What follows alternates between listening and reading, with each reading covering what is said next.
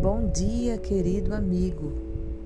A carta de Paulo aos Gálatas, capítulo 2, 20, diz assim: Logo já não sou eu quem vive. O apóstolo dos gentios se deleitava em pensar que, como um dentre o povo escolhido de Cristo, ele também havia morrido na cruz de Jesus. Ele fez mais do que acreditar nisto doutrinariamente. Ele aceitou confiadamente, colocando sua esperança nisto. Mas Paulo quis dizer muito mais.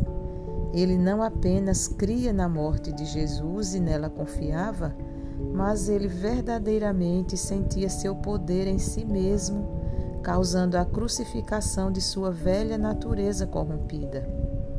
Quando viu os prazeres do pecado, ele disse: Não posso desfrutar disso, estou morto para este prazer. Tal é a experiência de todo cristão verdadeiro.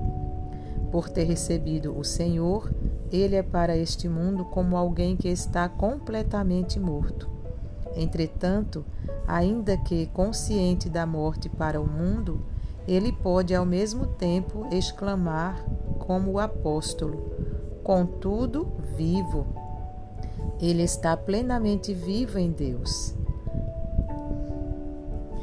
Morto, entretanto vivo, crucificado com Cristo e ao mesmo tempo ressuscitado com Ele para novidade de vida.